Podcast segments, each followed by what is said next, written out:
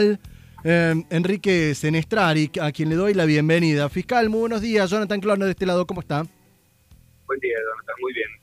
Bueno, se, se pidieron eh, las imputaciones, bueno, fueron imputados, mejor dicho, los intendentes, pero para entender esto, no es solamente en Córdoba, es una causa federal que tiene varios distritos, más de 100 allanamientos, más de 30 detenidos. ¿De qué se trata esta mega causa de facturas truchas? Bueno, eh, esto empezó el año pasado cuando desde la Fiscalía vimos que se había empezado a presentar de manera creciente en frecuencia eh, denuncias de personas eh, carentes de recursos, desempleados o gente de muy bajos recursos que estaban registrados ante AFIP como monotributista.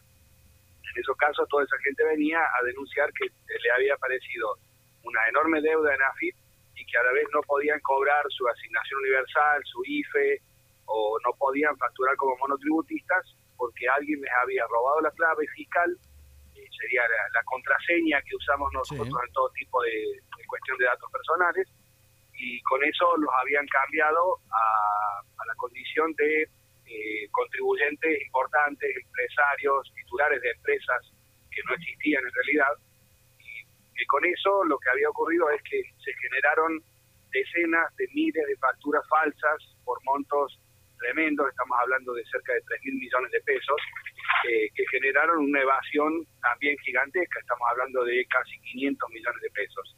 Y acá... Eh, bueno, con eso se iniciaron las investigaciones, encontramos que la Fiscalía Federal número 3 también tenía los mismos hechos para investigar, entonces con el doctor Eravedian decidimos eh, trabajar juntos, la causa quedó en la Fiscalía 1, pero trabajamos los dos fiscales, los dos equipos de la Fiscalía eh, en forma coordinada.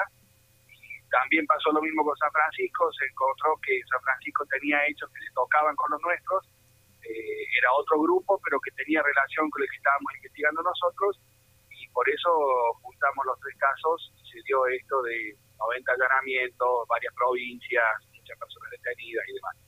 ¿Esto eh, se habla de un defalco sobre la FIP o es también eh, entra lavado de dinero? ¿Cuál sería la, carátula propiamente dicha?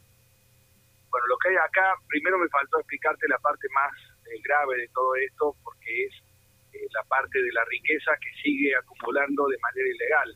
Estamos hablando de empresas, empresarios que compraban esas facturas falsas y las presentaban ante la FIP para para generar disminución del impuesto al valor agregado en las declaraciones juradas, porque hacían aparecer gastos que nunca habían hecho con estas facturas, facturas falsas. Eh, e, esto es algo que está pasando en todo el país y es la parte que más nos preocupa.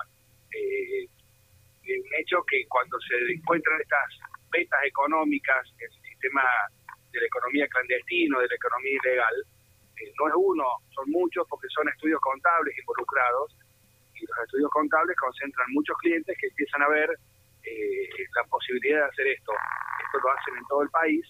Entonces, lo importante no es solo que se haya hecho esta investigación, sino que eh, se generan investigaciones de esta naturaleza en todo el país y, por supuesto, que AFIP haga correcciones para que no sea tan fácil el robo de la clave fiscal.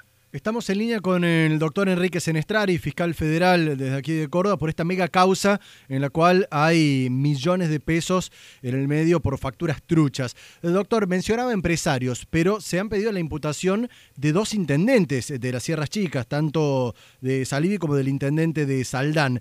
Eh, ¿Cómo encuadra esta situación de los municipios y de los intendentes en toda esta mega causa?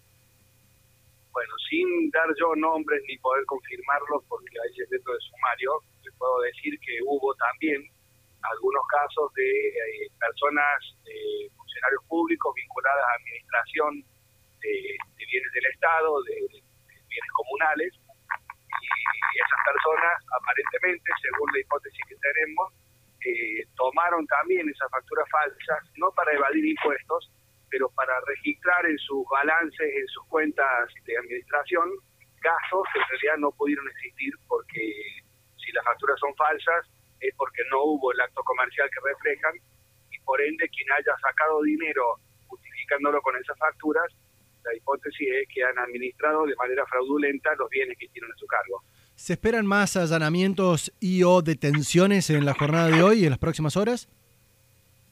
No lo sé, porque ya los procedimientos los maneja el juzgado con AFIP con las fuerzas federales que intervinieron, eh, pero todo depende de lo que se vaya encontrando en cada uno de los lugares. Lo que puede pasar es que a lo mejor ya no se hagan más allanamientos, pero que surjan medidas posteriores de acuerdo al análisis de la información.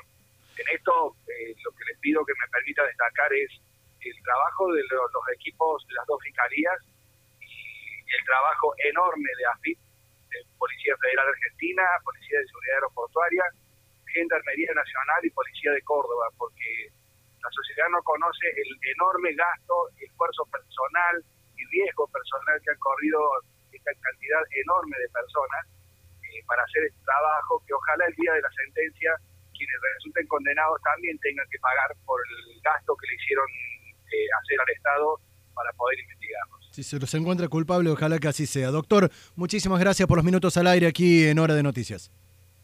Gracias a ustedes. Hasta, la próxima. Lo escuchábamos entonces al fiscal federal Enrique Senestrari aquí en cuarteto.com radio 91.3 en Hora de Noticias. El desayuno.